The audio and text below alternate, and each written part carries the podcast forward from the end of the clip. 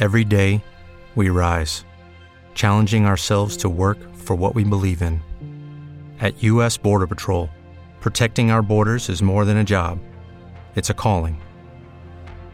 Agents answer the call, working together to keep our country and communities safe. If you're ready for a new mission, join U.S. Border Patrol and go beyond. Learn more at cbp.gov/careers.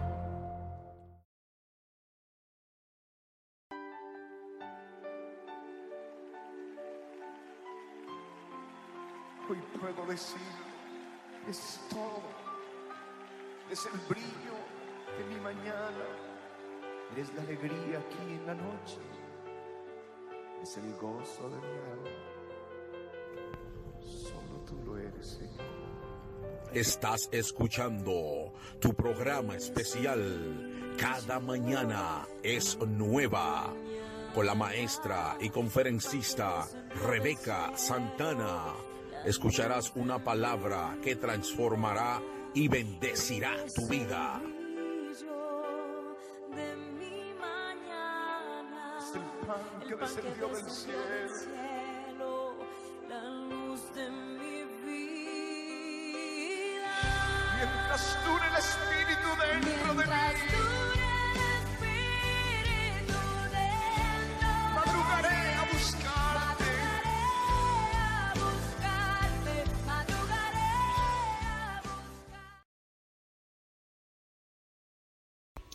Bendición en esta mañana gloriosa, si la declaramos una mañana gloriosa, aleluya, porque tenemos una bendición de tener a Dios con nosotros y de disfrutar su presencia, oh poderoso de Dios. Bendiciones para todos, saludo ahí eh, de mi parte, ¿verdad? Y bendiciones de parte de Dios, porque Dios es el que bendice. Eh, pues vamos a continuar, ¿verdad? Como decía ayer en la mañana, que la palabra de Dios es viva, es, efi- es eficaz, es más cortante que una espada de dos filos, ella traspasa el alma, el espíritu, los huesos, la coyuntura, y ella puede discernir los pensamientos y las intenciones del corazón, Hebreo 4.12. Apréndetelo de memoria, ¿sabe? Hebreo 4.12 está declarando el poder que hay en la palabra. Entonces, una palabra tan poderosa es digna de que nosotros la leamos, la escudriñemos, o sea, que nos gocemos, que nos deleitemos en hacerlo. Así que quedamos de que hoy hablábamos, perdón, acerca de las preguntas que, que hice para que ustedes investigaran. Yo espero que ustedes no se hayan ido al internet, sino a la Biblia. ¿Sabe por qué? Porque a nosotros no, no, no cuesta, eh, es que no tiene que costar el buscar. Porque tú puedes poner la pregunta en el internet, pero te va a dar la respuesta ella, no. Mientras que si tú te vas a la Biblia, tú vas a disfrutar todo y puedes aprender más y se te, es como que la escena se amplía y como que tú puedes ver lo que no veía.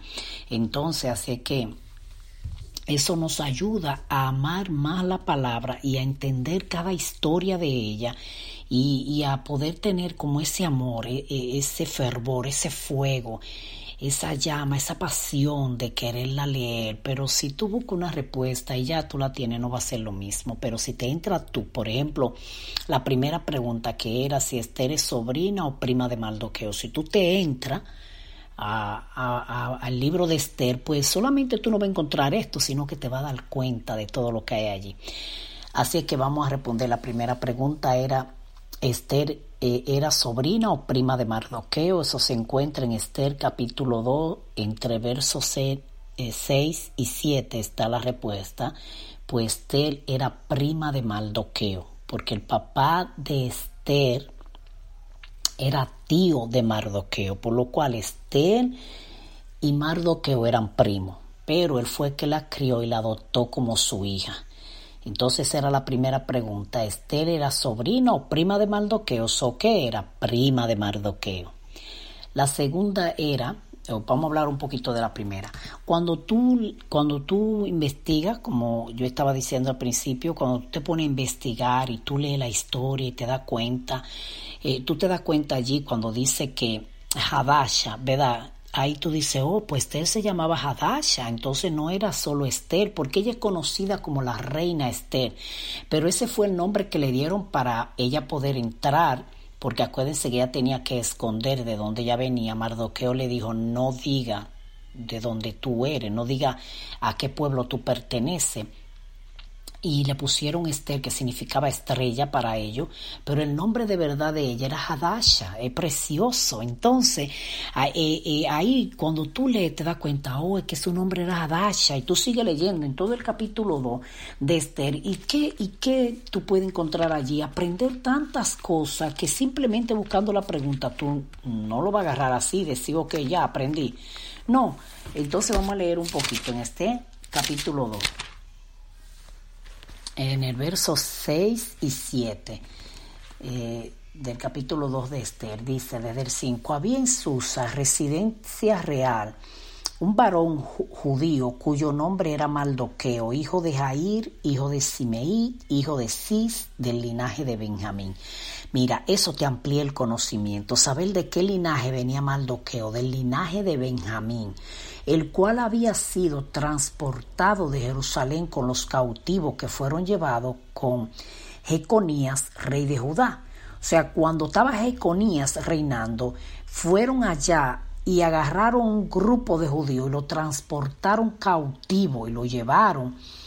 Eh, entonces lo llevaron cautivo eh, junto con el rey de Judá, a quien hizo transportar Nabucodonosor, rey de Babilonia. Y había criado eh, a Hadasa, yo dije ahorita Hadasha, es Hadasa, es decir, Esther, hija de su tío, porque era huérfana, está viendo, y había criado, o sea, hablando de Maldoqueo, a Hadasa, es decir, Esther, hija de su tío, o sea, Esther era hija del tío de Maldoqueo, que era entonces prima, porque era huérfana y la joven era de hermosa figura y de buen parecer, cuando su padre y su madre murieron, Mardoqueo la adoptó como, su, como hija suya.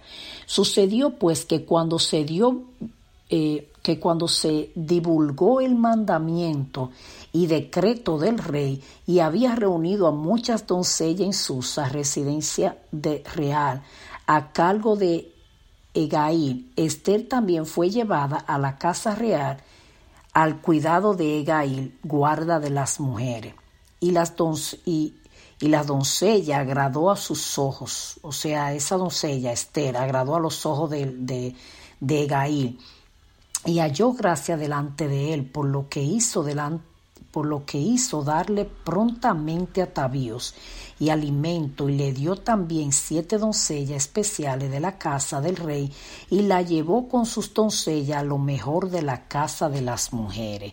Mira, cuando tú lees te das cuenta que Dios puso gracia en Esther, que desde que ella entró allí, aunque ella no podía declarar su pueblo, Dios puso gracia, a nadie le interesó preguntar de dónde era ella, sino que inmediatamente Dios permitió que ella gracia delante del eunuco que estaba encargado de esa doncella y a ella fue la primera que él entró para que la vistieran, para que la le pongan hasta bio, era eh, prendas, ropas y le, y, le, hicieran todo lo que era necesario, la alimentaran bien, eh, porque él desde que la vio la quiso para el rey.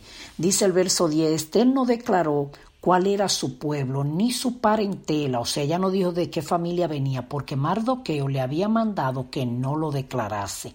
Y cada día Mardoqueo se paseaba delante del patio de la casa de las mujeres para saber cómo le iba a Esther y cómo la trataban.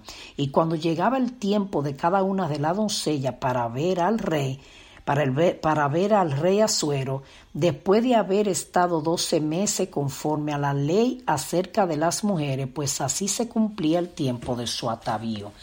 Esto es seis meses con óleo de mirra y seis meses con perfume aromático y afeites de mujeres. Las afeitaban, la, la ponían bonita, le untaban unos aceites para que su piel empezara a verse radiante y saludable, la alimentaban bien, la, hacían bañarse con especies aromáticas, o sea, con olor. Entonces, eh, todo esto que tú lees, cuando tú te das cuenta, aunque este libro no menciona a Dios, sabemos que este es el pueblo de Dios, en este libro hay un poderoso mensaje de cómo nosotros también debemos dejarnos guiar por el Espíritu Santo, así como Esther se dejaba guiar por Egail el único que sabía qué le gustaba al rey. Entonces así es el Espíritu Santo, sabe qué le gusta a Dios.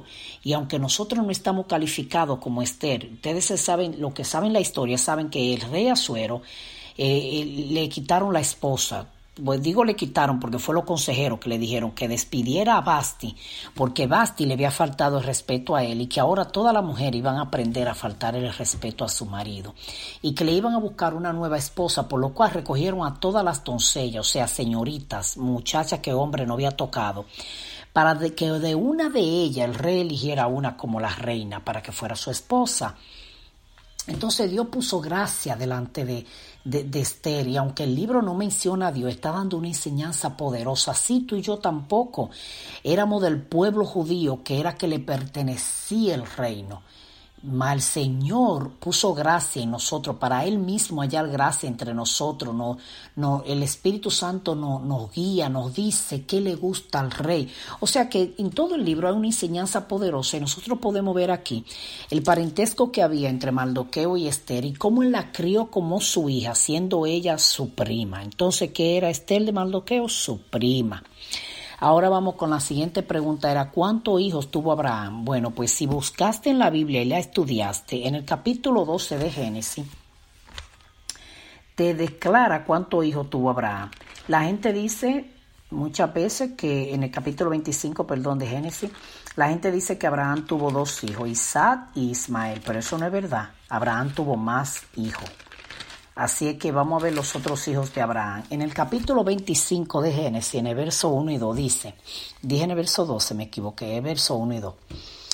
Dice, Abraham tomó otra mujer, después que Sara murió, escucha bien, Abraham tomó otra mujer cuyo nombre era Setura, la cual le dio a luz a Sirán, va uno, Josán, va dos, Medán, va tres, Madián, va cuatro, Isbat va cinco y Sua van seis. O sea que con Setura Abraham tuvo seis hijos. Mas tuvo a Ismael con Agar, son siete, y a Isaac con Sara son ocho. Entonces, ¿cuántos hijos tuvo Abraham? Ocho. Por eso que la Biblia hay que estudiarla porque si no, no supiéramos que Abraham tuvo a otra mujer. Dice el verso 1 del capítulo 25 de Génesis claramente, Abraham tomó otra mujer cuyo nombre era Setura. Si nosotros nos ponemos a estudiar la Biblia, yo te invito a que termine el capítulo 25 para que te enteres de todo. Después viene la muerte de Abraham, todo lo que pasó. Pero Abraham dice que Abraham también a ellos le dio regalo. Dice, Abraham dio todo cuanto tenía Isaac. Acuérdense que Isaac era el hijo de la promesa. Ve, por eso es que hay que estudiar la Biblia. Eh, Isaac era el hijo de la promesa y Abraham le dio todo a Isaac. Pero a los hijos de su concubina dio Abraham dones y los envió lejos de Isaac su hijo, mientras él vivía. Hacía, mientras él vivía, hacia el oriente a la tierra de oriental. Hacia allá mandó los hijos de su concubina. Entonces, ¿tuvo Abraham otra mujer? Sí, a Sétura. tuvo hijo también con ella. La historia viene después que murió eh, Sara, pero aquí solamente está declarando los hijos que tuvo con ella, pero declara más adelante que ella era su concubina, o sea, como Agar, que fue también, pero Agar fue porque Sara le dijo, llégate a Agar, mi, mi, mi, la, la sierva de, de Sara, para que como los siervos le pertenecían a los amos y sus hijos también, si Agar tenía un hijo con Abraham, pues como ella era la esclava de Sara, los niños de ella eran de Sara, so Sara se la entregó a, a Abraham por mujer para que ella quedara embarazada de él. Entonces, pero esta no, esta era su concubina que él buscó. También la historia está en Primera de Crónica, capítulo 1, versos 32 y 33. Así es que ¿Cuántos hijos tuvo Abraham? Bueno, en la Biblia encontramos que tuvo ocho. Jacob esperó. ¿Cuánto tiempo? La pregunta era, ¿qué tiempo esperó Jacob para casarse con Raquel? Esta es otra historia que la tenemos que leer, porque hay gente que dice que Jacob trabajó, que Jacob esperó 14 años por Raquel, y eso no es verdad. Jacob no esperó 14 años por Raquel. Seguimos ahí mismo en Génesis capítulo 20 29. Estábamos en el 25, ahora vamos al 29. Y vamos a notar que Jacob no tuvo que esperar 14 años para casarse con Raquel. Vamos a leer bien la historia. Capítulo 29, el verso 21 dice así. Entonces dijo Jacob a Labán, dame mi mujer. O sea, ya él había trabajado los siete años. Vamos a leer un poco más adelante porque así eh, será mejor. En el 15 dice, en el 14, Labán le dijo, ciertamente hueso mío y carne mía eres. O sea, cuando él vio a Jacob y supo que era el hijo de su hermana, le dijo, pues ciertamente tú eres carne mía. Y tuvo con él durante un mes. Un mes tenía ella Jacob con Labán. Entonces dijo Labán a Jacob, por ser tú mi hermano, ¿me servirá de barde? Le hizo una pregunta dime cuál será tu salario. O sea, él quería que él se quedara con él trabajando. Tiene que leer toda la historia, porque yo nada más te estoy diciendo un poquito, pues no tengo todo ese tiempo. Y Labán tenía dos hijas. El, el nombre de la mayor era Lea y el nombre de la menor era Raquel. Y los ojos de Lea, los ojos de Lea eran delicados, o sea, enfermo. Aquí dice delicado, pero ella tenía un problema en los ojos. Pero Raquel era de lindo semblante y de hermoso parecer. Y Jacob amó a Raquel y dijo, yo te serviré siete años por Raquel, tu hija menor. Y Labán respondió, mejor es que te la dé a ti y no que la dé a otro hombre, quédate conmigo.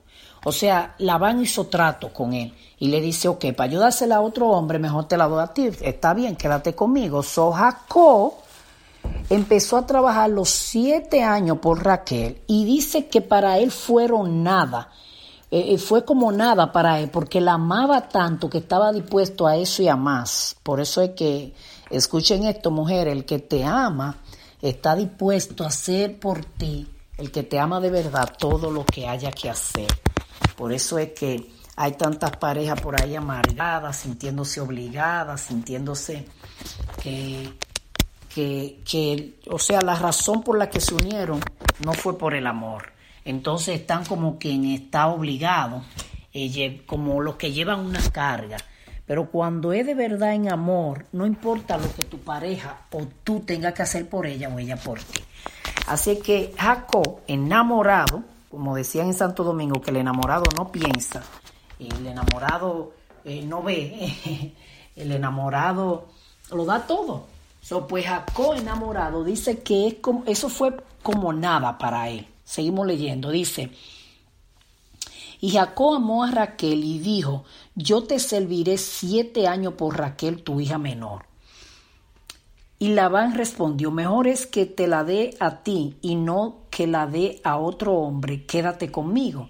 Así sirvió Jacob por Raquel siete años y le pareció como pocos días porque la amaba. Sí, ve, le, le pareció poco, siete años. Entonces dijo Jacob a Labán, dame mi mujer, porque mi tiempo se ha cumplido para unirme a ella, o sea, ya te trabajé los siete años.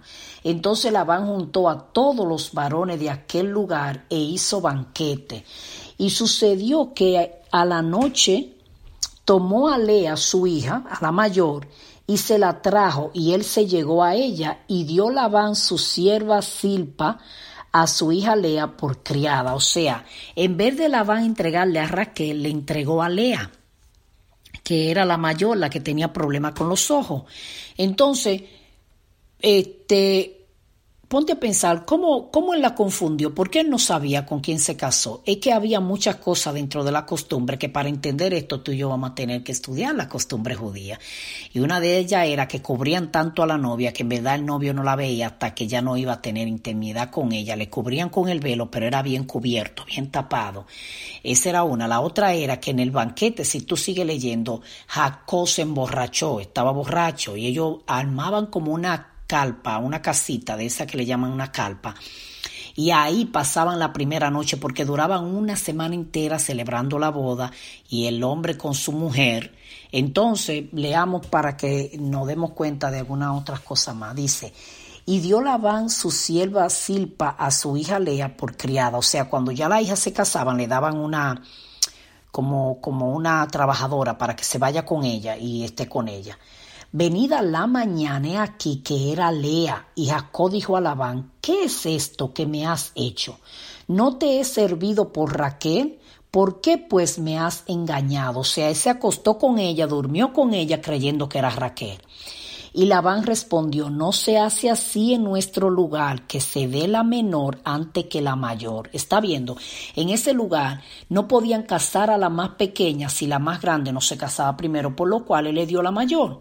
Entonces escucha lo que Labán le responde a Jacob cumple la semana de esta, sí, porque era una semana entera que estaban en la luna de miel, y se te dará también la otra por el servicio que hagas conmigo otros siete años. Es aquí donde la gente se confunde y dice, wow, él tuvo que trabajar siete años más para que le entregaran a Raquel. No, escucha bien. Él le dijo, cumple la semana de esta, o sea, pasa esta semana con Lea y se te dará también a Raquel, se te dará también la otra, por el servicio que haga conmigo otros siete años. E hizo Jacob así y cumplió la semana de aquella y él le dio a Raquel su hija por mujer y dio Labán a Raquel su hija eh, y dio Labán a Raquel su hija, su sierva Bilja, por criada, y se llegó también a Raquel y la amó también más que a Lea, y sirvió a Labán aún otros siete años. ¿Te das cuenta? Él no tuvo que esperar siete años más para que se la entregaran, no. Él tuvo que pasar una semana de luna de miel con Lea, la que él no quería, pero era costumbre de ellos, tenía que esperar, y después de esa semana le iban a entregar a Raquel, pero él tenía que trabajarle a Labán siete años más. En verdad, él trabajó 14 años por Raquel, pero no tuvo que esperar por ella 14 años. A los siete años de él trabajar por Raquel, él tuvo a Raquel como esposa, pero tuvo que trabajarle siete años más pero no tuvo que esperar siete años más para que se la dieran como esposa. Entonces, la pregunta era, eh, ¿qué tiempo esperó Jacob para casarse con Raquel? Siete años, no catorce. Trabajó catorce, pero solo esperó siete. Así que no nos podemos ahí confundir las dos eh, preguntas. La otra que seguía era ¿Cuántos libros tiene el Nuevo Testamento y el Viejo Testamento? Bueno, el Nuevo Testamento tiene 27 libros y esto apréndetelo de memoria y el Viejo tiene 39 o el Antiguo, se oye mejor el Antiguo. El Nuevo Testamento tiene 27 y el Antiguo Testamento tiene 39 libros.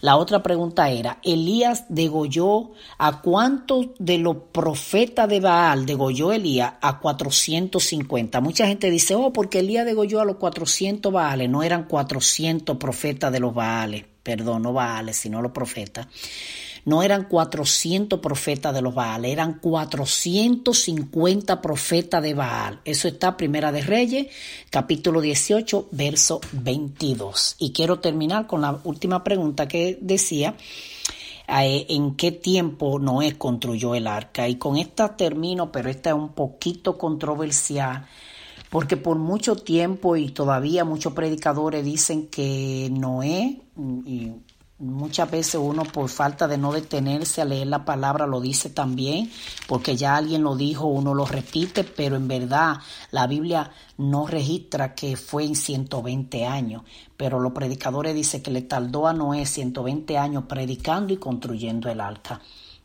donde la Biblia habla de los 120 años, ¿eh? en Génesis capítulo 6, verso 3 dice, eh, aconteció, en el verso 1, aconteció que cuando comenzaron los hombres a multiplicarse sobre la faz de la tierra y le nacieron hijas, que viendo los hijos de Dios que las hijas de los hombres eran hermosas, tomaron para sí mujeres, escogiendo entre todas. Y dijo Jehová, no contenderá mi espíritu con el hombre para siempre, porque ciertamente él es carne, mas serán sus días ciento veinte años.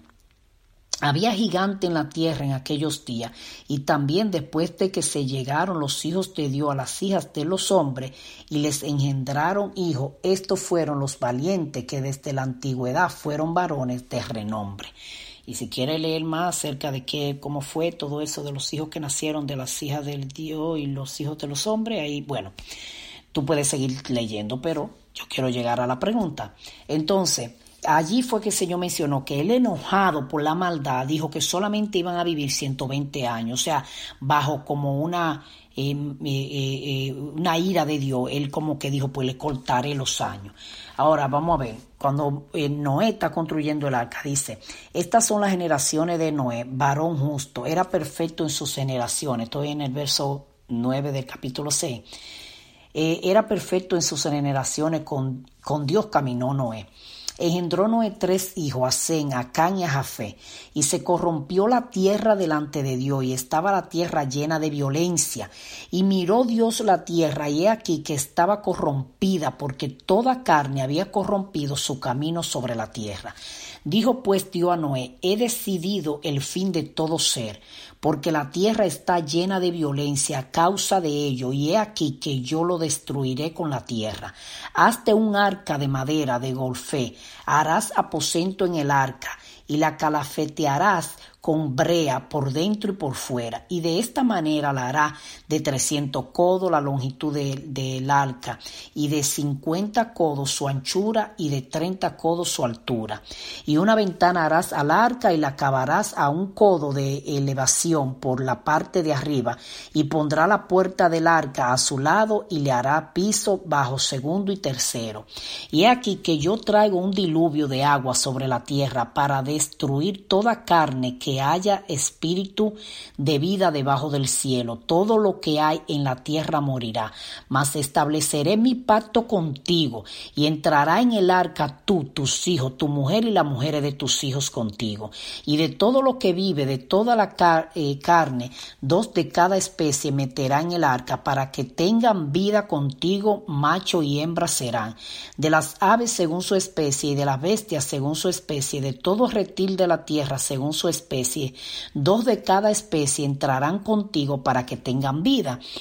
Y toma contigo de todo alimento que se come y almacénalo y servirá de sustento para ti y para ellos.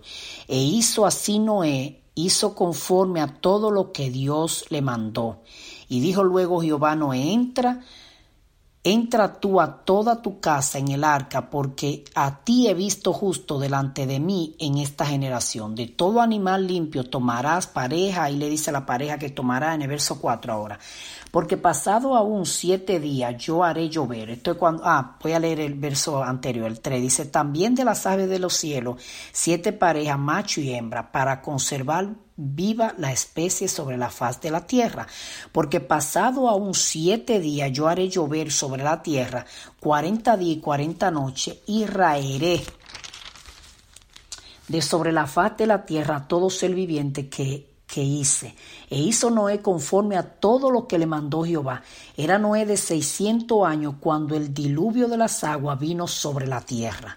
O sea, cuando la Biblia está hablando antes de que Noé tenía los hijos y cuando Dios lo llama tenía 500, ahora tiene 600, dice, y era Noé de 600 años cuando el diluvio de las aguas vino sobre la tierra. Por causa de las aguas del diluvio entró Noé al arca y con él sus hijos, su mujer, las mujeres de sus hijos, de los animales, y ahí dice todo lo que eh, Dios le dijo que hiciera. Y sucedió que al séptimo día las aguas del diluvio vinieron sobre la tierra, como Dios le había dicho.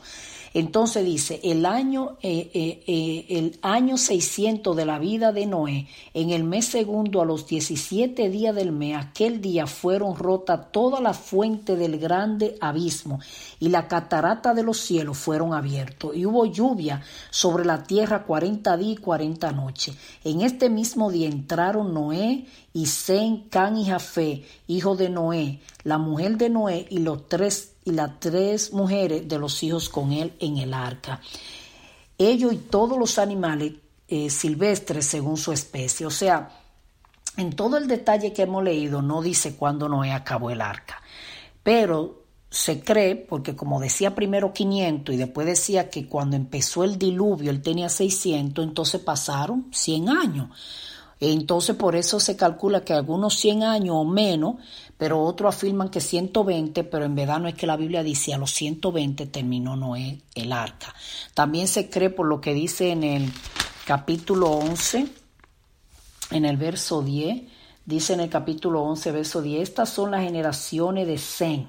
Zen de edad de 100 años. Cuando él entró al arca, tenía, cuando empezaron a construir el arca, eh, eh, no me acuerdo allí cuánto dije que tenía, si decía la edad de Zen. La cosa es que dice, estas son las generaciones de Zen, de edad de 100 años, engendró a Arfaz, Arfaz, creo que se lo dije bien, dos años después del diluvio. O sea, si aquí él tenía 100 años, cuando empezó a construir el arca con su papá, él tenía 98 ah, años. Entonces, si pasaron dos años después del diluvio, que tenía entonces 100, pasaron dos años, ya cuando el diluvio había pasado, él tenía 98, entonces cuando él vino a, ya a engendrar hijos, ya hacía dos años que había pasado el diluvio, o sea que no pueden calcular por la edad de él tampoco, porque antes de empezar ya, cuando ellos iban a entrar al arca, eh, ya había pasado el tiempo en el que ellos pasaron construyendo el arca, pero se cree que más o menos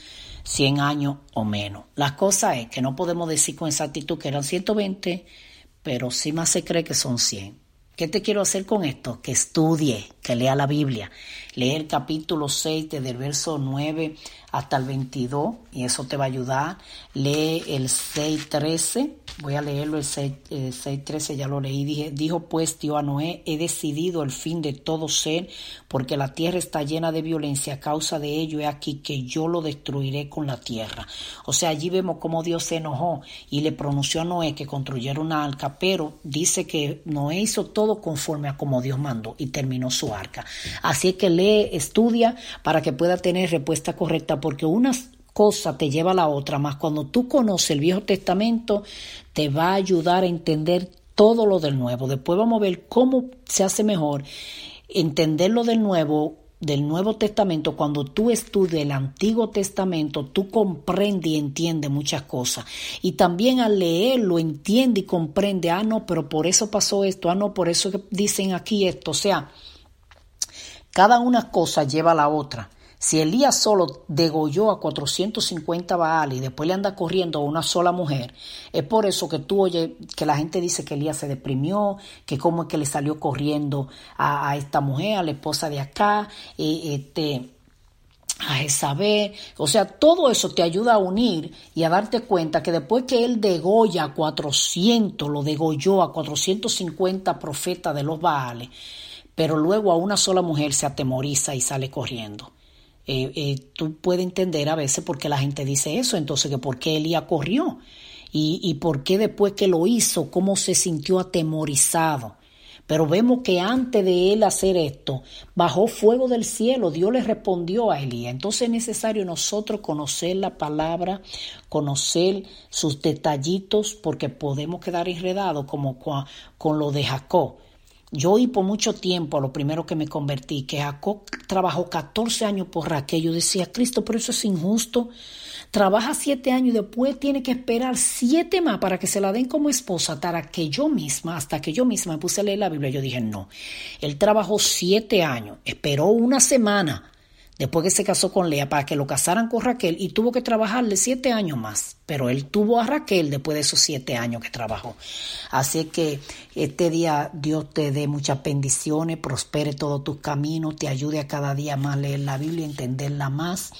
Y luego haremos esto así más, con más preguntas para que tenga que investigar, pero no haga trampa, no lo busque en el internet, vete a la Biblia porque ella tiene vida, ella tiene poder, ella es una espada de dos filos, ella te abre, ella te abre el entendimiento, mira, lee la, Elía, la historia de Elías completa en Primera de Reyes 18 y lee el capítulo 18 completo, lee el, capítulo 29 completo de, de, Génesis, donde está la historia de Jacob con Raquel y Lea. Lee toda la historia de Abraham desde el capítulo 12 de Génesis. Lee para que vea de dónde salió el pueblo de Israel. Lee la historia de Esther, pero lee la Biblia. En el nombre poderoso de Jesús te lo pido para que haga en ti un conocimiento porque tú escudriñas la Biblia, porque tú quieres descubrir cosas, no porque tú estás repitiendo lo que te dijeron. Así que oremos. Señor, te damos gracias por tu hermosa palabra y te damos gracias porque tú eres bueno y porque en ti solo hay paz, hay gozo y hay sabiduría.